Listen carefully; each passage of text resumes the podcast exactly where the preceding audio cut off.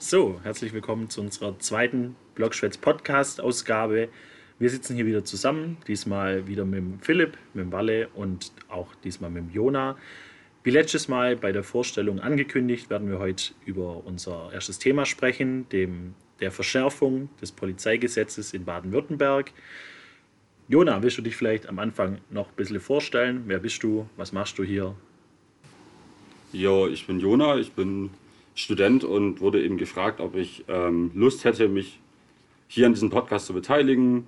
Ich habe mich äh, schon des Öfteren einfach mit Themen wie eben diesem neuen Polizeigesetz auseinandergesetzt und aus diesem Grund bin ich jetzt eben hier, um ein bisschen was dazu zu erzählen. Wunderbar. Um jetzt in diese ganze Thematik mal grundsätzlich einzusteigen. Meine erste Frage ist so, was ist dieses Polizeigesetz denn überhaupt? Was umfasst denn das? Ja, also im Endeffekt umfasst es erstmal ähm, oder regelt es die Aufgaben, die die Polizei in unserem Bundesland hat. Jedes Bundesland hat da eigene Gesetze für. Es gibt natürlich auch das nochmal bundesweit, aber ähm, ist eben auch irgendwo Ländersache. Das heißt, es regelt die Landespolizei, was für Materialien die verwenden dürfen oder, oder in welchen Bereichen sie denn tätig werden müssen oder sollen. Mhm. Ähm, 2017, das hatten wir auch im letzten Podcast schon angesprochen, da gab es schon mal eine Verschärfung von dem Polizeigesetz hier in Baden-Württemberg. Kannst du uns vielleicht da auch mal erklären, was gab es denn da für eine Verschärfung? Was hat das umfasst? Also 2017 ging das alles sehr unbeachtet von der breiten Öffentlichkeit auch durch. Begründet wurde das damals vor allem mit eben der erhöhten Terrorgefahr äh, rund, auch, rund um auch um den Terroranschlag eben in Berlin damals. 2016 war der, glaube ich. Der am äh, Breitscheidplatz. Genau, mhm. der. Und dann ähm, ist man eben auf die Idee gekommen, um eben solche Sachen zukünftig besser verhindern zu können. Man könnte doch verschiedene ähm, Befugnisse der Polizei erweitern, um eben präventiv tätig werden zu können. Bis dahin ist die Aufgabe der Polizei ja immer erst die Aufklärung der Straftaten ähm, und nicht im Vorhinein tätig zu werden. Als Beispiel kann man hier zum Beispiel nennen, dass ähm, ein Staatstrojaner, wird es im Volksmund genannt, eingeführt bzw. legalisiert wurde, um eben laufende Kommunikation ähm, von einem Handy oder anderen Geräten abzuhören. Ähm, des Weiteren ähm, wird, werden Sachen wie eine intelligente Videoüberwachung derzeit in Mannheim getestet. Da ähm, läuft dann ein Algorithmus mit, der schaut, ob du dich verdächtig verhältst und gibt dann eine Meldung raus, wenn du dich dann in, auf öffentlichen Plätzen verdächtig verhältst. Genau. Ja, mal von mir sowas dazu. Also 2017 hat es ja angefangen. Ähm, da geht es ja aber eigentlich nicht um wirklich, dass wir ein Problem hatten mit Straftaten. Also soweit ich das weiß, war sogar der, unser Innenminister, der Herr Seehofer, so, dass er quasi ein 30 Jahres äh, Tief der begangenen Straftaten an der Bevölkerungszahl ähm, präsentiert hat und gemeint hat, dass alles gut ist. Aber die Wahrnehmung der Menschen durch die viel größere Medienpräsenz ist, glaube ich, eine ganz andere. Und also ich finde, da ist ein Ursachen und Wirkung ähm, passen da nicht zusammen. Also sie machen ja so, als hätten wir wirklich ein Gewaltproblem. Ja, jetzt im Frühjahr wurde ein Dokument geleakt, ähm, das vom Innenministerium kam. Kannst du uns mal erklären, was, was, worum geht es in diesem Dokument? Was steht da drin? Ja, also im Endeffekt geht es darum, dass unser Innenminister Herr Strobel mit, zusammen mit seinem Innenministerium eben eine weitere Novellierung von dem Polizeigesetz ausgearbeitet hat. Ähm, noch kein Jahr, nachdem das neue überhaupt in Kraft getreten ist. Ähm, das umfasst, dieser Gesetzentwurf umfasst ca. 150 Seiten, sagt man. Ähm, liegt wohl der einen oder anderen äh, Pressestelle vor, aber ist nicht öffentlich zugänglich bisher. Was wird jetzt da in diesen 150 Seiten drinstehen oder was kann man davon erwarten? Also wie gesagt, das ist jetzt nicht komplett öffentlich bekannt, aber über verschiedene Pressestellen ist da einiges an die Öffentlichkeit gelangt. Da geht es weiterhin sehr viel um sogenannte Präventivmaßnahmen. Das heißt, Polizei wird tätig, bevor überhaupt was passiert ist. So kann zum Beispiel dieser äh, vorhin schon erwähnte Quellen-TKÜ oder auch Staatstrojaner genannt, darf da nicht nur laufende Kommunikation mitschneiden, sondern soll dann auch eben das komplette Handy oder das komplette Gerät durchsuchen dürfen, sogenannte Online-Durchsuchungen zum Beispiel nennt sich das. Aber bezüglich den Präventivmaßnahmen, wenn jetzt von einem Gefährder ausgegangen wird und präventiv gegen ihn vorgegangen wird, hat es da irgendwo doch einen Sinn, dass auch andere Personen geschützt werden vor ihm? Ja, das kann man natürlich so sehen. Jetzt ist es aber natürlich nicht genau definiert, was ist ein Gefährder. Das heißt, es reicht vielleicht, dass du Kontakt zu irgendjemandem hast, wo du nicht mal weißt, dass der irgendwas Illegales tut. Und dann giltst du auch als Gefährder, hast mit dem zu tun, dein Handy wird ausgelesen. Natürlich gibt es einen Richtervorbehalt, aber sagen wir, ein Richter stimmt zu und dein Handy wird ausgelesen und jetzt, ich weiß nicht, was du in deinem Handy drin hast, aber sagen wir mal, keine Ahnung, du schickst deiner Freundin Nacktbilder oder deine Freundin schickt dir Nacktbilder und dann hockt da irgendein Polizist dran und schaut es sich mit an, brennt dir auch eine CD und gibt die weiter und keine Ahnung, die halbe Polizeistelle analysiert sich darüber, wie du dann nackt aussiehst. Also ich weiß ja nicht, aber das ist eine Sache, die kann ich, finde ich jetzt nicht so cool bei mir. Was ich da so schlimm finde an dem Ganzen ist ja, dass wir ähm, die Handys immer mehr in den Mittelpunkt unseres äh, Lebens stellen und auch, jetzt sagen wir mal nicht nur die Kommunikation, sondern auch äh, Bankgeschäfte oder sei es einfach nur ähm, mein Terminplaner. Also ein Handy ist ja im Alltag nicht mehr wegzudenken und dass das alles überwacht wird, somit wird ja dein kompletter Alltag, dein, dein Leben, was du tust, jede Minute ähm, total überwacht. Das ist ja schon ein richtig krasser Einschnitt in unsere Freiheitsrechte als äh, Bürger, oder? Ja, das ist durchaus so. Was dabei auch noch sehr interessant ist, ist, dass eben diese Schwachstellen, die ja ähm, die Polizei nutzt, um in dein Gerät überhaupt hineinzukommen, da bestehen bleiben müssen, dass sie in deinem Gerät drin bleiben. Das heißt, sie melden das nicht an die Betreiberfirma, den Softwareentwickler etc., dass da diese Sicherheitslücke ist, was natürlich heißt, diese Sicherheitslücke kann auch von Dritten ausgenutzt werden, um eben diverse kriminelle Machenschaften mit, deinem, mit deinen persönlichen Daten durchzuführen, deine Daten zu klauen, deine Bankdaten für was anderes zu verwenden, was ja irgendwo auch der Aufgabe der Polizei widerspricht, weil sie soll dich ja für sowas schützen. Und des Weiteren läuft da auch noch eine Verfassungsbeschwerde zurzeit, noch bei der Änderung von 2017 wo es eben auch schon um diesen Staatstrojaner ging. Und die wird ja auch nicht abgewartet in dieser Gesetzesnovellierung, was da überhaupt unser Verfassungsgericht denn dazu sagt. Also heißt im Prinzip, äh, ist ja die Aufgabe unserer Polizei, die Bürger zu schützen und ähm, sie schaut quasi eher, dass die Bürger nicht geschützt werden können, wenn sie sogar wissen, dass es ähm, einen Fehler gibt und äh, nutzen quasi die Fehler für sich selber. Das ist ja total absurd. Ja, genau. Was ich mir jetzt aber schon frage, was bedeutet dieses Quellen TKÜ eigentlich? Ähm, das heißt im Endeffekt Wellen-Telekommunikationsüberwachung. Also das heißt, deine Telekommunikation wird überwacht damit. Umfassen jetzt diese 150 Seiten eigentlich nur dieses Thema TKÜ, also diese Telekommunikationsüberwachung, oder steht da noch mehr drin? Nee, also es handelt sich dabei um ein sehr weitreichendes Maßnahmenkonzept, könnte man sagen, oder eine sehr weitgehende Novellierung. Ein weiteres Beispiel ist zum Beispiel das es vorsieht eine Schleierfahndung im Grenzgebiet ähm, bis zu 30 Kilometer von der Bundesgrenze entfernt zuzulassen. Das ist bisher nur auf Autobahnen zulässig, dass 30 Kilometer entfernt der Zoll eben Autos von der Grenze Autos kontrollieren darf. Im Endeffekt heißt das, dass innerhalb von 30 Kilometer vom Grenzgebiet du jederzeit angehalten werden und kontrolliert werden. Hört sich jetzt vielleicht nicht ganz so krass an, aber in diesen 30 Kilometer Ding liegen eben auch Großstädte wie Karlsruhe oder Freiburg. Das heißt, stell dir vor, du bist in Karlsruhe beim gemütlichen Sonntagsbummel und auf einmal wird dein komplettes Auto auseinandergenommen, das du am Straßenrand geparkt hast äh, und du wirst untersucht, ohne dass überhaupt ein Verdachtsmoment da ist. Das heißt, es ist einfach nur, du bewegst dich innerhalb von diesem 30 Kilometer Radius von der Grenze und wirst dann da eben entsprechend durchsucht. Ja, aus meiner Sicht verstößt es auch bis zu einem gewissen Grad eben gegen ähm, den Artikel 2 von unserem Grundgesetz. Und was steht in Artikel 2 dann drin? Also der ähm, Artikel 2 sichert eben das Recht auf freie Entfaltung. Ähm, das heißt eben, jeder hat das Recht auf die freie Entfaltung seiner Persönlichkeit, soweit er nicht die Rechte anderer verletzt und nicht gegen die verfassungsmäßige Ordnung oder das Sittengesetz verstößt.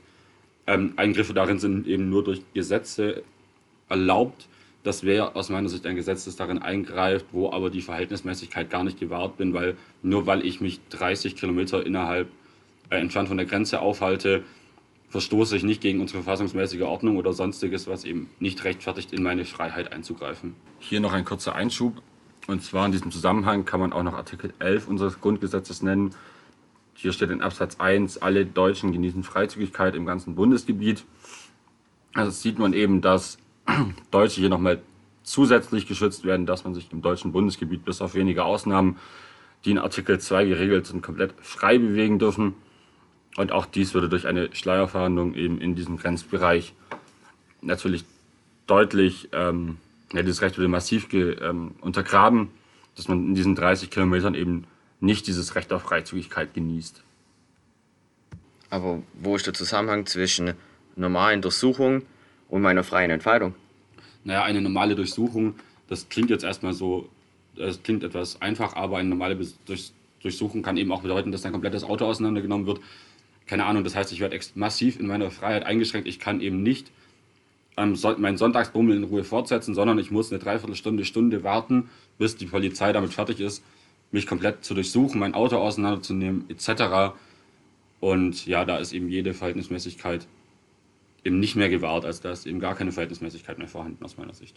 Und wie war es bisher?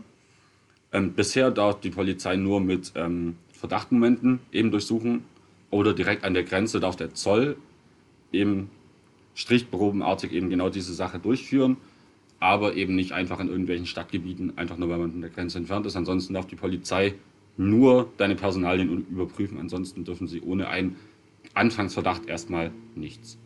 Okay. Wenn wir jetzt schon bei verdachtsunabhängigen Kontrollen sind, eine weitere Sache, die eben da auch noch drin steht, ist, dass bei Risikoveranstaltungen, hier sind zum Beispiel eben Demos oder auch Fußballspiele, wo es uns als Fußballfans natürlich besonders betrifft, mit aufgelistet, dass hier im Vorgang einfach auch verdachtsunabhängige Kontrollen stattfinden dürfen.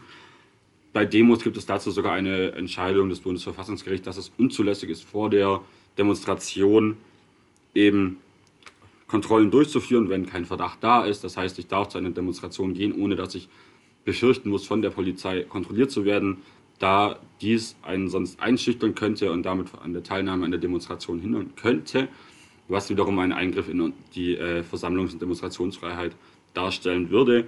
Und genau das soll mit diesem neuen Gesetz jetzt eben legalisiert werden, obwohl es dazu eigentlich eine ganz klare Entscheidung des ähm, Bundesverfassungsgerichtes gibt, dass das so nicht zulässig ist. Das heißt also quasi, wenn wir mal wieder zu einem Stadionmarsch aufrufen, da ist ja bei uns echt so, dass wir da halt nichts anmelden und einfach die Polizei das im Prinzip ja auch als Demonstration einstufen kann. Und das bedeutet, dass die uns da dann alle einfach mal kontrollieren können und weiter ihre ähm, Datenbanken füllen können, ohne dass wir was getan haben. Genau, also Sie müssten es als Risikoveranstaltung einstufen und dann wäre das möglich. Genauso wäre es aber eben auch möglich, dass ähm, wir fahren zu einem, nennen wir es mal, Risikospiel zum VfB Stuttgart, was in der jetzigen Saison ja, weiß nicht, ob es so eingestuft wird, könnte aber so eingestuft werden. Und dann könnten Sie auch einfach eine komplette Busbesatzung oder so mal kontrollieren. Das heißt also, das ist ja für uns gar kein Risikospiel. Also in Wirklichkeit, wenn man sich auskennen würde, das kann quasi ein Polizist oder halt ein szenekundiger Beamter oder wer auch immer da äh, diese Beurteilung macht, der hat es zu entscheiden, ähm, dass wir dann quasi nicht geschützt sind, dass es möglich ist. Ja, genau, dann ist es eine Risikoveranstaltung, wenn die das so einschätzen. Und ähm, nicht, dass da jetzt Verwirrung aufkommt. Mit kontrollieren meine ich nicht nur die Personalien kontrollieren, sondern dann dürfen sie die ganze Busbesatzung auch durchsuchen. Also komplett alles wird auseinandergenommen. Genau, diese Möglichkeit besteht. Ähm, ja, je nachdem, wie lange die Maßnahme dann dauert, kann es auch gut sein, dass man dann einen Teil von dem Spiel verpasst. Also somit das Schlimmste, was einem als Fußballfan im Prinzip passieren kann. Ja, vielen Dank, Jona, dass du uns da so ein bisschen einen Einblick gegeben hast, vielleicht auch gerade in die Themen, die uns als Fußballfans am meisten betreffen. Wie ist dann der aktuelle Stand von dem Gesetz? Wird es noch verabschiedet oder ist es schon spruchreif? Also im Endeffekt ist es ja bisher nur eine geleakte Version aus dem Innenministerium. Das heißt, ähm, das ist ein Vorschlag vom Innenminister Strobel. Der will dieses Gesetz einbringen, muss das aber natürlich noch mit seinem Koalitionspartner, in dem Fall mit den Grünen, noch abstimmen und genauer. Und dann wird es erst in den Landtag eingebracht. Also ist noch relativ am Anfang. Ja, aber man muss ja sagen, dass die Grünen, also bevor sie in Baden-Württemberg an der Regierung waren, ähm, so wirklich sinnvolle Sachen vorhatten, wie eine Kennzeichnungspflicht für Polizisten. Und davon hat man ja von denen auch nichts mehr gehört, seitdem sie an der Regierung sind. Und ähm, ich weiß nicht, ob das da wirklich mal so viel Hoffnung in sich wecken sollte, dass die da ähm, für das, wo sie früher mal gestanden sind, dass, ich glaube, Bürgerrechte waren und sowas war bei denen ja äh, in ihren Anfangszeiten ein ganz hohes Maß. Aber ich weiß nicht, ob man uns da Hoffnung machen soll. Wie siehst du das? Ja, das stimmt. Die Kennzeichnungspflicht, das Thema kam ja damals äh, vor allem durch Stuttgart 21 und den damaligen Schwarzen Donnerstag auf. Damals gab es ja ähm, massive Polizeigewalt eben gegen Demonstrierende im Schlosspark. Aber davon scheinen sie sich ja doch etwas entfernt zu haben, also von dieser Kennzeichnungspflicht zum Beispiel, was man ja auch dadurch sieht, dass sie diese Verschärfung des Polizeigesetzes 2017 ja schon mitgetragen haben auch. Also kann man jetzt grundsätzlich sagen, das Ganze ist schon nicht spruchreif. Es wird so, wie es jetzt momentan geleakt wurde oder was man zumindest wissen kann von diesem Dokument, so wird es jetzt nicht direkt umgesetzt. Ja, warum haben wir denn jetzt dann darüber gesprochen oder ja? Darüber gesprochen haben wir, weil es eben wichtig ist, dass das in die Öffentlichkeit getragen wird. 2017 ging das weitestgehend an der Öffentlichkeit vorbei. Und man sieht eben, dass es etwas bringt, wenn in der Öffentlichkeit gegen solche Dem Gesetze demonstriert wird oder darüber geredet wird. Das sieht man zum Beispiel in Bayern, in äh, Mecklenburg-Vorpommern etc., wo es eben auch breite Bündnisse gibt, die dagegen vorgehen und dadurch wenigstens die schärfsten Spitzen aus diesen Gesetzen rausgenommen haben. Äh, das grundsätzliche Problem ist ja, dass wir mit jedem Stück, wo wir ähm, die Sicherheit ausbauen, die Überwachung, unsere Freiheit äh, einschränken werden. Und die Frage ist, was, in was für einem Land wollen wir leben? Ähm, wo soll es hingehen? Jetzt wissen wir, wer an unserer Regierung ist und können das abschätzen, wie weit die gehen würden, würde ich jetzt mal so äh, naiv wie ich bin sagen. Aber wer weiß, was in 20 Jahren ist. Wir tun quasi Instrumente ähm, vergesetzlichen, die unsere Demokratie aus meiner Sicht ähm, zeitlich in Gefahr bringen können, wenn die falschen Menschen ähm, am falschen Hebel der Macht sind. Ja, danke Walle noch für diesen Denkanstoß zu dem ganzen Thema. Und danke auch dir, Jona, für die Einblicke, die du uns jetzt hier ähm, ermöglicht hast. Was man vielleicht zu der ganzen Thematik noch sagen sollte, ist, dass wir hier keine Rechtsprofessoren sind, keine Gelehrte, keine Anwälte. Dementsprechend die Informationen, die wir euch jetzt hier liefern konnten, deren Richtigkeit können wir euch nicht zu 100% jetzt bestätigen. Natürlich hat der Jona an der einen oder anderen Stelle etwas überspitzt dargestellt, aber das einfach darum, um diese Tragweite dieser Thematik nochmal zu verdeutlichen.